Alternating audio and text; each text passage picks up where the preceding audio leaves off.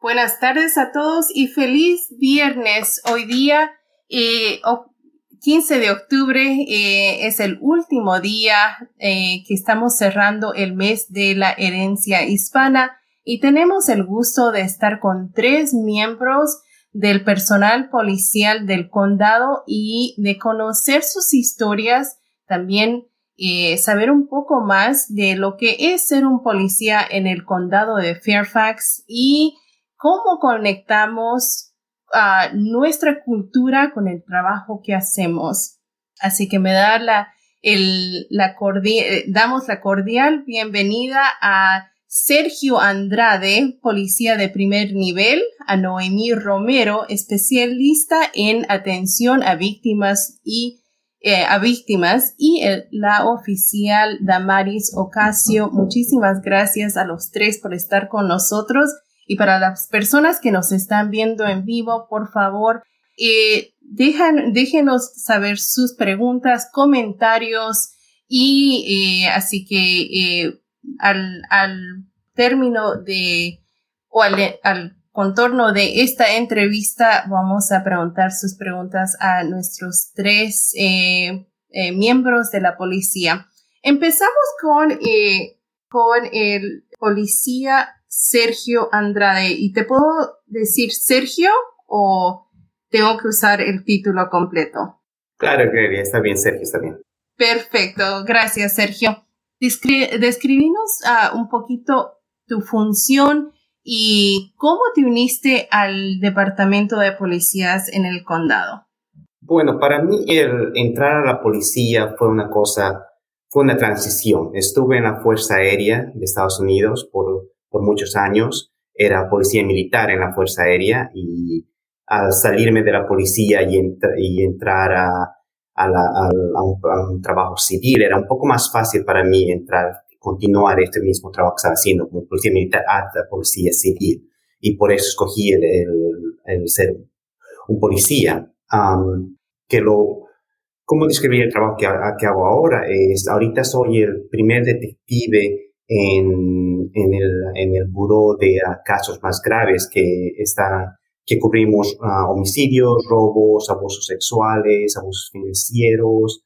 Um, y soy el primer oficial bilingüe de una, de una unidad de apoyo. Uh, lo que hacemos y lo que yo hago como, como primer oficial de tiempo completo es poder ayudar a los detectives a poder um, tener poder um, hablar un poco más con las víctimas, el poder hablar con los sospechosos, el poder hablar con los testigos y poder entenderse un poco más porque lo vamos a hacer en su propia, en su propia lengua. Uh, la unidad um, tiene oficiales que hablan otros idiomas también. Tenemos oficiales que hablan coreano, árabe uh, y diferentes otros tipos de, de, idiomas, pero especialmente en el condado de Fairfax los dos son idiomas más uh, usados, aparte del inglés, serían el español y el coreano. Muchísimas gracias. Y ahora que estamos por cerrar el, mes de la herencia hispana, eh, mucho, mucho del contenido que ha tenido el Departamento de Policía en, en sus redes sociales ha sido cubrir la historia de uno de, de, cada una de las personas que, que viene de, que tiene esa descendencia o o ha nacido en un país latinoamericano, así que nos orgullece de tener personas como, como, eh, como ustedes y especialmente eh, la, la, oportunidad que tienes, ¿no, eh, Sergio, de poder hablar en tu propia lengua eh, con las víctimas, que, que estableces esa confianza, ¿no? Y eso ha sido tu experiencia al, al hablar con estas personas en, en español, que se sientan un poquito más tranquilas. Sí, creo que, lo, más importante como, como policías al hablar con una víctima o con un testigo es poder obtener esa confianza. Si la víctima especialmente no confía en el tipo de trabajo que estamos haciendo o no confía en la, con la persona con la que está hablando, todo va a ser mucho más, más uh, difícil y no vamos a poder uh, investigar el caso de una manera como quisiéramos hacerlo um, tener oficiales que hablan el, propio idioma, de, el, idioma nativo de, esas personas, todo se lo hace un poco más, fácil. Claro.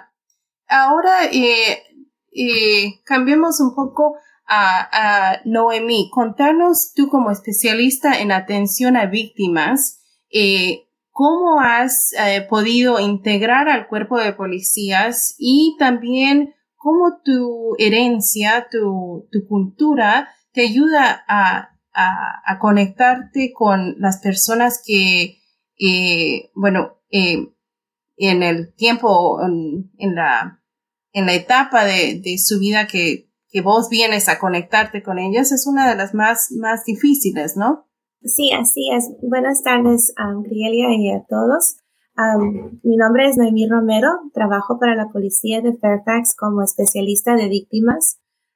similar al detective Andrade, yo también trabajo con las víctimas de homicidio, abuso sexual, abuso sexual de niños, violencia doméstica, delitos mayores y delitos menores. Una de las ventajas que yo tengo es que soy bilingüe y puedo usar no solamente la manera que yo puedo comunicarme con ellos en español, pero también que ellos se sienten confortables sabiendo que hay una persona que se parece un poco también a ellos. somos hispanos, somos latinos, venimos de otros países y yo comprendo sus historias y todo lo que ellos han tenido que pasar para llegar a los Estados Unidos a buscar una mejor vida. Y bueno, desafortunadamente, a veces ocurren crímenes a personas buenas en la comunidad y por eso estoy aquí yo como una de las primeras especialistas de víctimas. Ya no soy la primera, ahora somos un grupo de tres, pero estamos aquí para ayudar a la comunidad latina. Y eso es un orgullo de escuchar que cada uno de ustedes han sido la primera persona en, en esas, en las posiciones que tienen y también la forma que han encontrado de conectarse con nuestra comunidad latina en el condado, que como Sergio nos dice, eh, somos la mayoría ahora, ¿no? En el condado. Eh, así que el, el, la énfasis que tiene el departamento de de conectar a personas de, de, de capacidad y que tengan esa, eh, eh, o que son parte de esa cultura. Ah, ahora, eh, Damaris, contanos tú, tienes un poquito de, la perspectiva de ti es un poquito diferente a Sergio y también a Noemí. ¿Cómo ha sido que te uniste al, al departamento y eh, ¿Qué es lo que estás notando día a día en, en las calles del condado? Ah, hola, mi nombre es um, Tamaris Ocasio. Este, son bastante, eh, un poquito de mí. Um, soy salvadoreña, soy bilingüe, uh, crecí aquí en el condado de Prince William, a la de nosotros.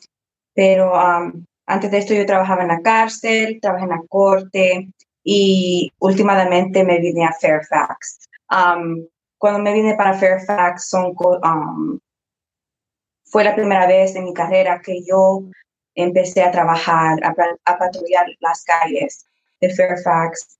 Este, es totalmente diferente lo que hacía antes como un, un deputy sheriff, pero las cosas diferentes que obviamente que nosotros hacemos aquí en la patrulla, nosotros respondemos a emergencias, a diferentes tipos de llamadas, puede ser una doméstica, puede ser algo civil, este, puede ser un niño, una niña que está perdido, es, es de todo. Uno a veces recibe la llamada, piensa que es, digamos, una cosa como un niño perdido, pero después sale que el niño um, you tiene una enfermedad, es más de una emergencia um, y el peligro que el niño o la niña puede estar.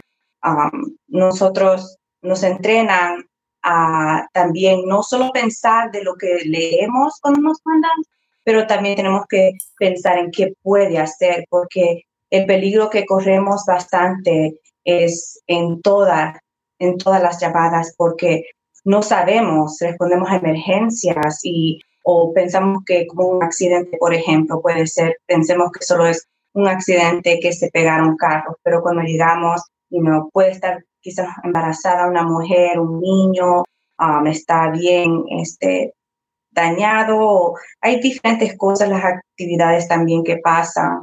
Um, una cosa que nosotros también um, hacemos bastante es prevenir y investigar actividades criminales, ilegales. Tratamos de este, hablar con gente como para prevenir, también dejarles saber qué está pasando en nuestro condado, porque es muy importante que nuestra comunidad sepa la información que está pasando diariamente, porque puede cambiar. A veces uno no sabe um, cuando están caminando y quizás el, hace unas horas o unos minutos hemos recogido una víctima de un caso um, sexual o puede ser víctima de cualquier crimen. Así que es, eh, estar en contacto con, con, qué sé yo, las, eh, eh, las redes sociales, ¿no? O diferentes ah, modos de información es importante para nuestra comunidad para que ellos también prevengan y estén al tanto de los peligros que hay. Y, y en tanto a las, a las personas que ustedes eh, se conectan, y especialmente la juventud, ¿no? Eh, hay, hay esa, esa oportunidad de tal vez animarlos a que eh, vean la oportunidad de ser parte de la policía, de, de seguir una carrera, eh, ¿cuáles son esas oportunidades que ustedes cuando están hablando con los jóvenes les dicen, bueno, eh, uno son los beneficios, ¿no? Son, pero, eh, pero también hay, especialmente ahora, hay esa desconfianza, pero eh, sé que el departamento está haciendo todo lo que puede para crear esas relaciones, para unirse a la comunidad eh, estando eh, Sergio y yo eh, contigo hemos compartido bastantes eventos en la comunidad donde ustedes salen con las patrullas, con las motocicletas, con un montón de equipo para mostrarle a la comunidad, ¿no? Que el, el departamento de policía también es humano, también es parte de la comunidad, también somos padres, hijos y, y tenemos ese aspecto de, de de unirnos a la comunidad. Así que, Sergio, ¿cuál es tal vez ese consejo que le pueden dar a un joven o una joven de que esté buscando una carrera y todavía no la ha encontrado? Bueno, como, como, como dijiste tú, o sea, abajo de, de, esta placa, abajo de, de, este uniforme, todos somos humanos, todos tenemos, un, tenemos una familia, ah, venimos nosotros aquí y hacemos nuestro trabajo, nuestro trabajo es hacer cumplir las leyes que han sido pasadas por el, por el gobierno local y el gobierno estatal, y esas son las leyes que tenemos que hacer cumplir. lamentablemente, hay, personas que no les gusta eso, y por eso tenemos ese roce con, con, ese tipo de personas. una de las cosas que nosotros hacemos es poder hablar con la comunidad, como, como dijiste tú, Grelia. Estuvimos en muchos lugares donde lo que queremos hacer es mostrar a, las personas, mostrar a la ciudadanía que los oficiales estamos aquí para ayudarles. No estamos aquí para pararlos y darles una multa o arrestarlos. No, nuestro, nuestro trabajo principal es aquí, es poder ayudar a, la comunidad. nosotros como hispanos creo que tenemos un poquito más, un trabajo un poquito más fuerte porque queremos no solo ayudar a, la comunidad del condado, a los ciudadanos del condado, pero también en específico también queremos ayudar a, a, nuestra comunidad hispana. Como hispanos nos sentimos tal vez un poquito más responsables por esa comunidad y queremos estar ahí para ayudarles porque para muchos de ellos ya es un poco más difícil el, um, el poder comunicarse por el idioma o por su estatus legal y cosas así. Y, esa es una cosa muy difícil para nosotros. Y una cosa que hablamos con las personas es, decirles eso, estamos aquí para ayudarles. No, no nos interesa su estatus legal. Eh, y esa es una cosa que para nosotros, para los hispanos, es una cosa que les da mucho miedo. Tenemos demasiadas víctimas en el condado de, de, de, de crímenes muy graves que no reportan a la policía. ¿Y por qué? Por su estatus migratorio. Y eso queremos avisarles, que no nos importa ese estatus migratorio. Ah, queremos aquí, estamos aquí para ayudarles y queremos ayudarles. Ah, como dijiste ah, de, la, de, la, de cómo poder ayudar a, las personas para que empiecen a, para que empiecen una carrera policial, tenemos varias cosas en, el condado. Una de las cosas es la, la academia para, para, para, niños que están en, en la escuela secundaria.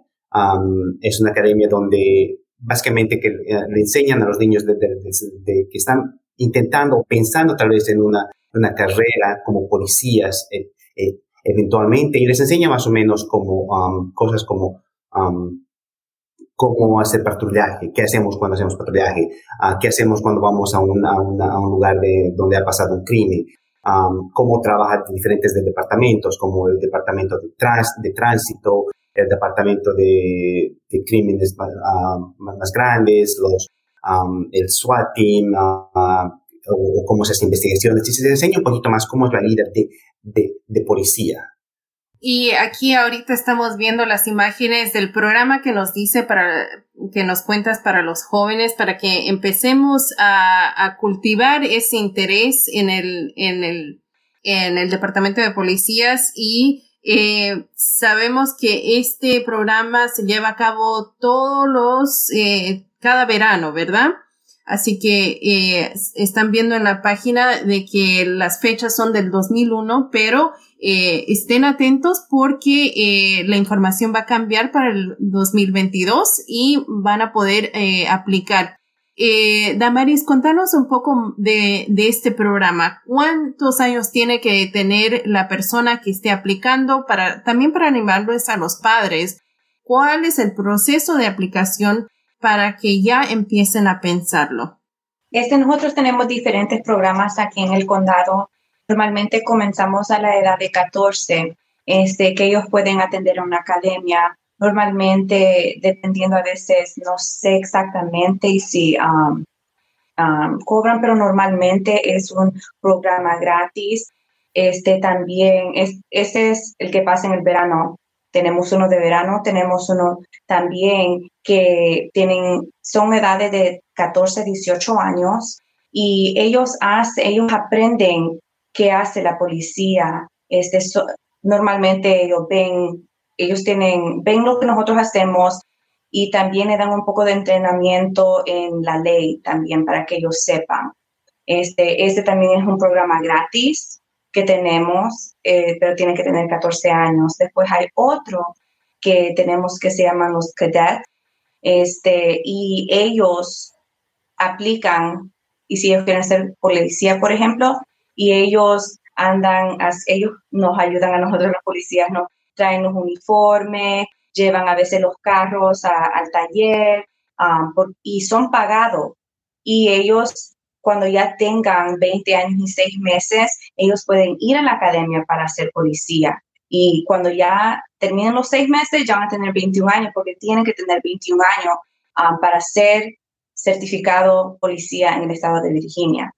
Entonces tenemos bastantes programas, este, son la mayoría gratis. La academia a veces gente piensa, oh, para ir a ser policía um, necesito pagar la academia. No, Fairfax County Police Department, ellos pagan la academia. Los seis meses que uno va a estudiar, entrenar, es pagado y es un, buen salario para comenzar, especialmente y si uno tiene 21 años.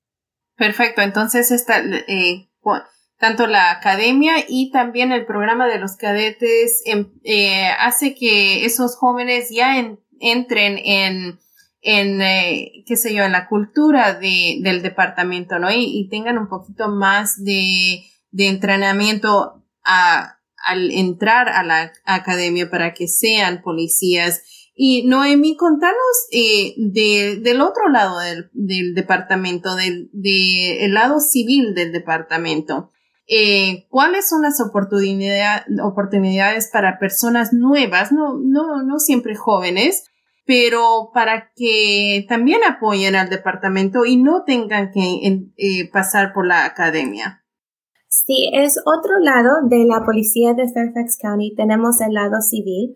Um, sí, es una aplicación que varias veces requiere que uno tenga un título a veces la gran mayoría de nosotros tenemos hasta maestrías.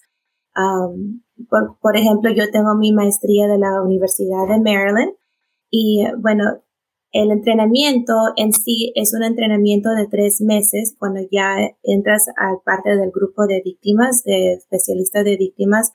Es un entrenamiento de tres meses intensivo donde uno aprende las, todas las categorías de crímenes de mayores, delitos mayores a delitos menores y aprendes eh, cómo resolver un caso con tu detective al lado de un fiscal los, los recursos que hay disponibles para cada clase de víctima.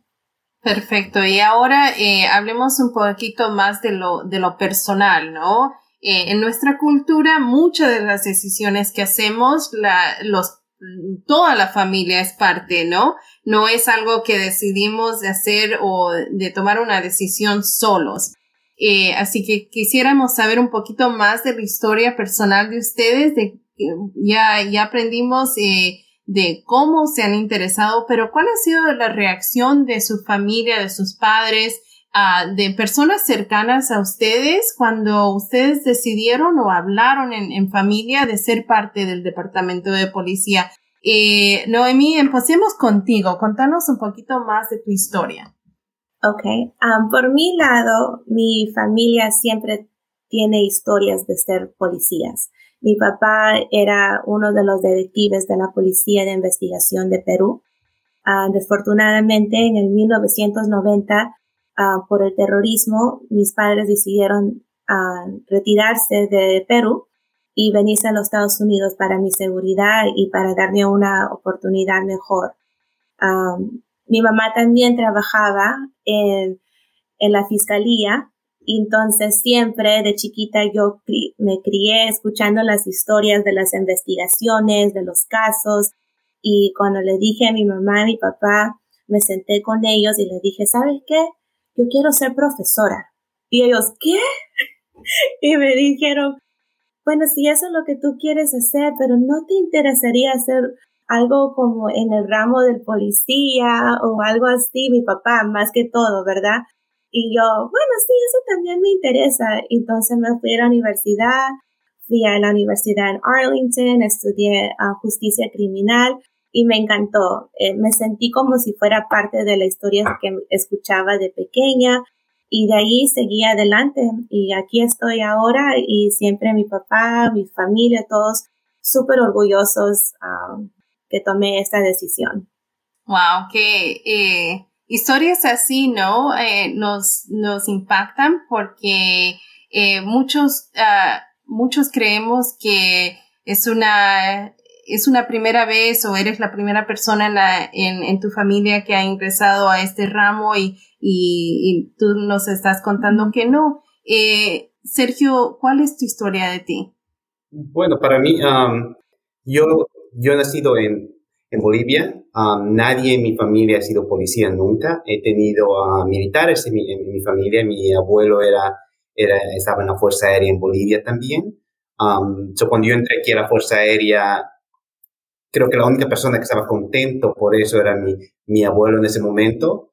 Um, toda mi, mi familia estaba tal vez un poquito, un poquito preocupada, porque cuando yo entré a la Fuerza Aérea fue después de lo que pasó en septiembre 11 de 2001 y fue una etapa muy difícil para el país, para los militares, con muchos uh, viajes al, al, al, al, extranjero. Y por eso para mi familia fue un poquito difícil. Cuando decidí salirme de la Fuerza Aérea y entrar a la policía, creo que muchos de ellos estaban, se sintieron un poco más, más tranquilos, que iba a ser un poco, un, un, un trabajo un poco me, mejor. Um, pero ahora últimamente en los últimos años nuestro trabajo como policías ha cambiado un poquito y por eso también nosotros estamos cambiando como policías.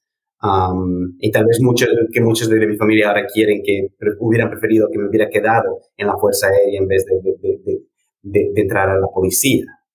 Así que eh, ha sido un, un, cambio total para, para ti, pero eh, el, el, orgullo, ¿no? De, representar a, a uno, a tu familia, dos, a, a, todos los bolivianos, porque yo también soy boliviana y, nos orgullece mucho de, de, tener esa diversidad de El Salvador, Perú, Bolivia. Eh, en, el, en, en, el cuerpo policial también hay personas de, de otros países, ah, incluyendo eh, países como Brasil, eh, y, la diversidad que traemos, ¿no? Eh, Damaris, tú, ¿cuál, e, cuál, es, ¿cuál fue tu decisión y cómo tomaron tu, la decisión tus padres, tu familia? Sí, mi decisión vino como chiquita siempre. A mí me gustaba siempre, siempre miraba a los policías, decía la policía, la policía. y mi tía me decía que ya viene la policía a agarrarte, porque yo no me gustaba sentarme en mi asiento, pero creciendo, mi papá y mi mamá vinieron del Salvador cuando la guerra civil estaba en medio, en el, en el 89-90, y este, siempre en, en, casa siempre teníamos reglas, pero algo siempre a mí me gustaba hacer la cosa correcta, no me gustaban problemas, nada de eso. Este, entonces, cuando fui la primera que me gradué de high school y después la primera que fui a la universidad, cuando fui a la universidad, este, estudié para justicia um, criminal y yo pensaba que yo quería ser, tal vez pensaba quiero ser policía, quiero ser una oficial de, um, para ayudar a los prisioneros, no estaba segura. Entonces, este, me dieron la oportunidad de trabajar en una cárcel y yo dije, es, no era lo que yo pensaba, pero dije, necesito aprender. Y si esto es lo que quiero hacer, tan siquiera que pierdo. Este, cuando le conté a mi mamá y a mi papá, este, mi papá dijo sí, porque él, él venía, obviamente, ellos estaban, ellos fueron víctimas de la guerra y todo eso. Entonces él era, sí, hacerlo, eso es fuerte, no, armas, defendernos, ¿no? y mi mamá, obviamente, siempre tenía miedo. Siempre decía, tener cuidado, tener cuidado. Hasta este día ella siempre me dice, ¿te pusiste esa cosa para las balas? Le digo, mami, va sí. Y siempre me dice, no, tener cuidado, siempre ora, siempre mira, pero la, yo pienso que obviamente mi mamá siempre va a tener miedo, ella tiene miedo, pero ella sabe que también a la misma vez es algo que ella tiene que respetar. Y ella me dice, hija, yo respeto lo que tú haces, pero por favor, tener mucho cuidado. Cada vez que ellos miran las noticias, es una alerta que la pone a ella que la preocupa bastante. Me, como, como madre le entiendo completamente. Eh, creo que el, el, abogar por nuestros hijos es, es, uh, es parte de, de, nosotros, ¿no? Y, y también lo que dices de que desde chica querías hacerlo. Eh, generalmente cuando eh, mi, le preguntamos a mi niño de seis años qué es lo que quiere hacer, él quiere ser policía. Y creo que es algo de que muchos niños anhelan. Así que eh, qué lindo que, que pudiste llegar a ser policía eh, y, y, que era algo que, que dijiste desde chica, ¿no? Eh, y para cerrar el programa quisiera que nos den un consejo cada uno para nuestra comunidad. Sergio, empecemos contigo. Bueno, yo, yo, yo creo que, el consejo que se podría dar a la comunidad um, y, en este caso la comunidad hispana es que respeten las leyes. A veces, um, lamentablemente nosotros los hispanos, a veces cortamos un poquito la, que queremos evadir ciertas cosas y queremos hacer cosas tal vez un poco más fáciles, pero a veces las cosas difíciles salen mucho mejor. Y yo creo que debemos hacer eso, debemos respetar a las leyes, debemos hacer lo que tenemos que hacer, no, no solo como, como personas, pero como ciudadanos para respetar a todo el mundo que está aquí. Muchísimas gracias, Noemi.